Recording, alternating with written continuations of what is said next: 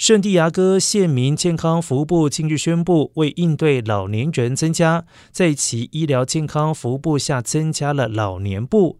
县民健康服务部主任 Nick 表示，圣地亚哥县老年人口的增长，使得设立老年部正是时候。而根据统计，二零一零年圣地亚哥县约有五十万六十岁以上老人，而现在已经有七十万人。到了二零三零年，预计达到九十万人。而八十五岁以上老年人口增长更快，在过去八年增加了百分之四十。